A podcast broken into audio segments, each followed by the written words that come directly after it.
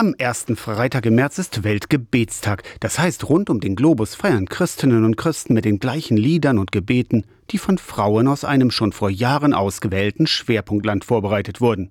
Dieses Land ist in diesem Jahr Palästina. Brisant und besonders in Deutschland ein hochemotionales Thema, sagt Franziska Kietzmann. Sie ist bei den evangelischen Frauen in Mitteldeutschland zuständig für den Weltgebetstag. Für Vorbereitungs- und Infotreffen ist Franziska Kietzmann zurzeit unterwegs in evangelischen Kirchenkreisen zwischen Altmark und Thüringer Wald.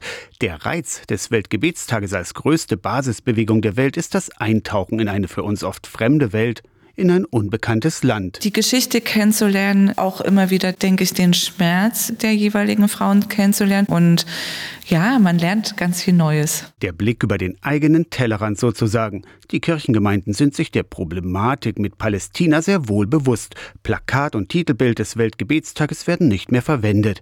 Den Weltgebetstag ganz ausfallen zu lassen, sei aber keine Lösung, sagt Franziska Kietzmann von den evangelischen Frauen. Wir bitten inständig darum, die Türen wirklich zu öffnen und vielleicht in einem Friedensgebet zusammenzukommen, vielleicht einfach nur zu singen, um eben mit den Frauen in Palästina und Israel verbunden zu sein. Einfache Antworten, ein richtig oder falsch, werde aber auch der Weltgebetstag nicht geben können. Wir können den Schmerz der Frauen vor Ort hören vielleicht auch den Schmerz der jüdischen, der israelischen Frauen, aber da mal zu spüren, wie ist es denn, dass Palästina zumindest vor dem Krieg ein sehr lebendiges Land ist mit ganz viel Kultur, die Frauen da auch viel bewegen konnten und hoffentlich auch bald wieder können. Das kennenzulernen ist doch eine wirkliche Chance. Aus der Kirchenredaktion Torsten Kessler.